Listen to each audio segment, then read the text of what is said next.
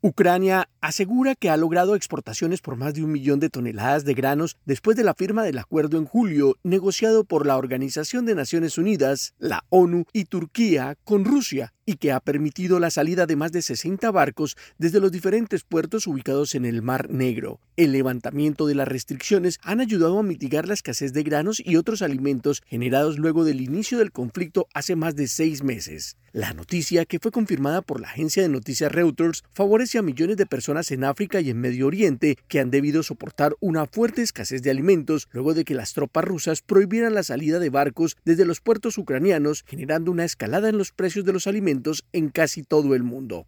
Por otra parte, la oficina del presidente ucraniano Volodymyr Zelensky reportó fuertes combates en la región de Kherson, al sur de Ucrania, luego de que el mandatario anunciara una contraofensiva en la intención de recuperar esta zona que ha sido dominada por las tropas rusas durante los últimos meses. En una alocución el lunes en la noche, el mandatario ucraniano instó a su pueblo a ser valiente y lanzó una fuerte amenaza a los soldados rusos. Si quieren sobrevivir, es hora de que el ejército ruso huya. Vete a casa.